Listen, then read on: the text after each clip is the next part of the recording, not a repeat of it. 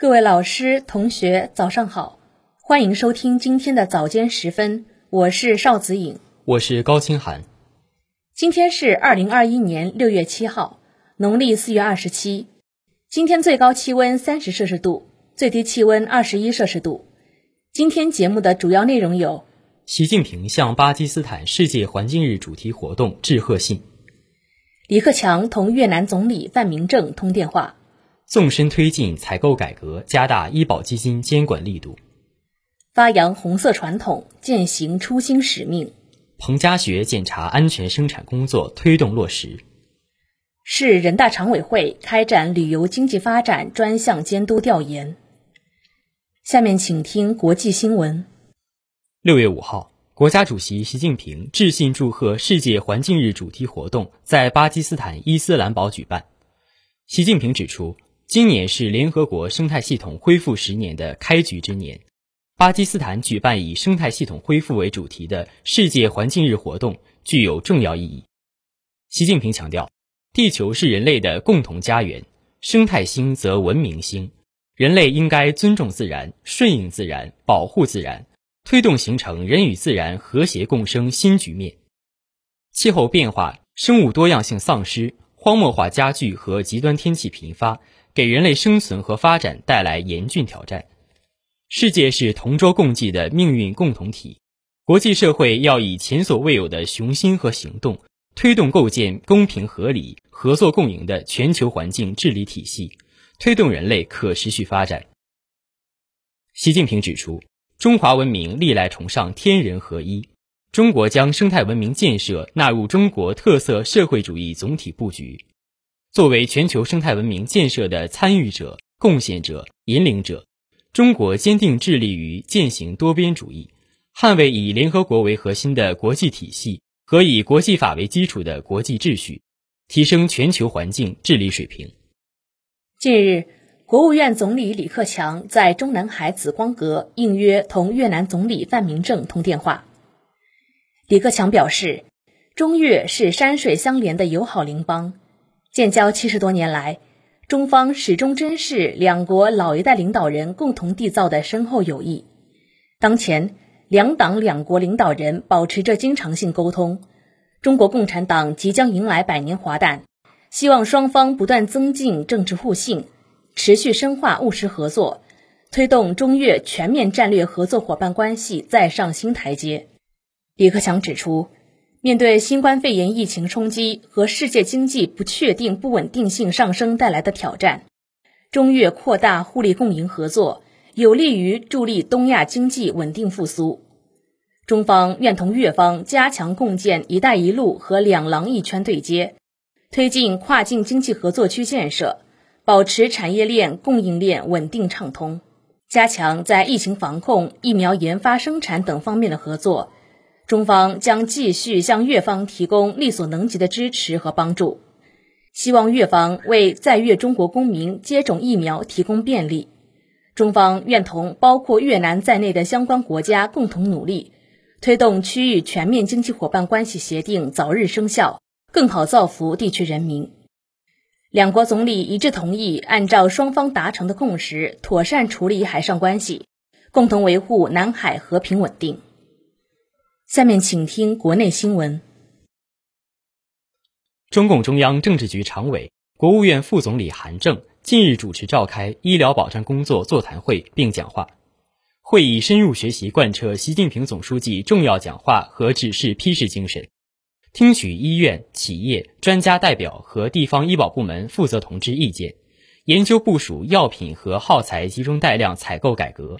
加强医保基金监管等工作。韩正在充分肯定药品和耗材集中带量采购改革取得的阶段性成效后表示，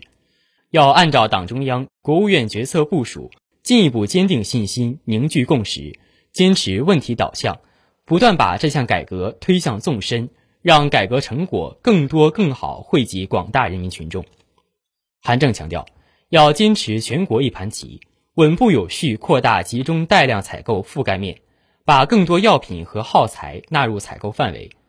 韩正指出，医保基金是群众的救命钱，要持续加大监管力度，要坚持零容忍，一以贯之，坚定不移，严厉打击欺诈骗保行为，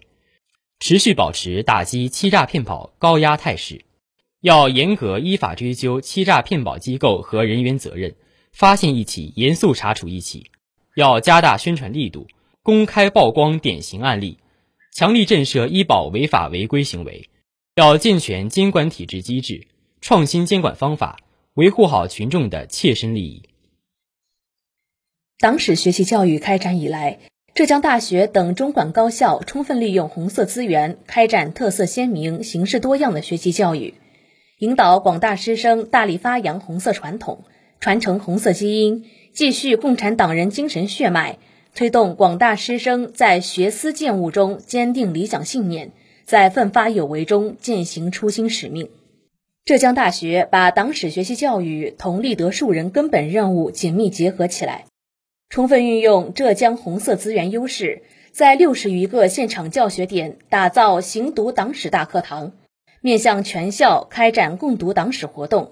用党的奋斗路程和光荣传统鼓舞人、感染人、打动人。根据调研结果，腾出会议室做集体自习室，通过党员答疑室共享学习资料等进行党史学习教育。党史学习教育中，浙江大学通过解决师生最关心、最现实的问题，让大家感受学校的新变化、新气象。奋力将党史学习成效转化为迈向世界一流大学前列的生动实践。浙江大学党委书记任少波表示，开展党史学习教育是全校上下与党的初心使命、精神谱系、优良作风、路线方针不断对标对表的过程。学校将以走在前列的政治自觉，开展好党史学习教育，努力学党史、悟思想。办实事、开新局。下面请听一句话新闻：六月五号，尼泊尔给予中国科兴新冠疫苗紧急使用授权。近日，由中国、柬埔寨与联合国开发计划实施的援助基金合作项目在柬埔寨正式启动。近日，财政部宣布将国有土地使用权出让收入等划转税务部门征收。近日。杭州新时代美丽杭州建设推进会发布了杭州生态智慧大场景。六月五号起，宁波交通恢复亮码乘车。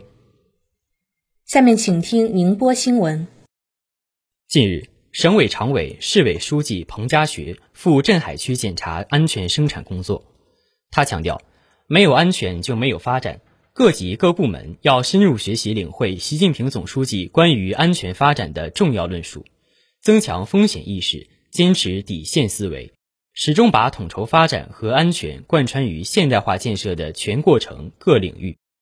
着力推动安全生产大排查、大整治落地落细落实，以高水平安全保障、高质量发展、高品质民生，为庆祝建党一百周年营造平安和谐的社会环境。彭家学强调，推动高质量发展，实现共同富裕。守牢安全底线是前提和保障，各级各部门务必牢固树立安全第一的理念，把安全生产的责任落得实而又实，把安全生产的措施抓得细而又细，坚决打赢遏制重大生产安全事故攻坚战，确保安全生产形势持续稳定向好。要坚持靠前防治，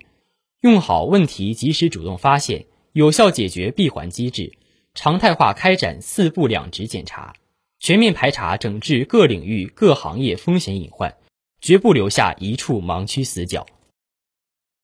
近日，市人大常委会主任于洪毅带队赴余姚进行史前遗址保护利用工作监督调研。于宏毅一行实地考察田螺山遗址、井头山遗址、河姆渡博物馆，听取市文广旅游局、余姚市政府相关情况汇报，开展座谈交流。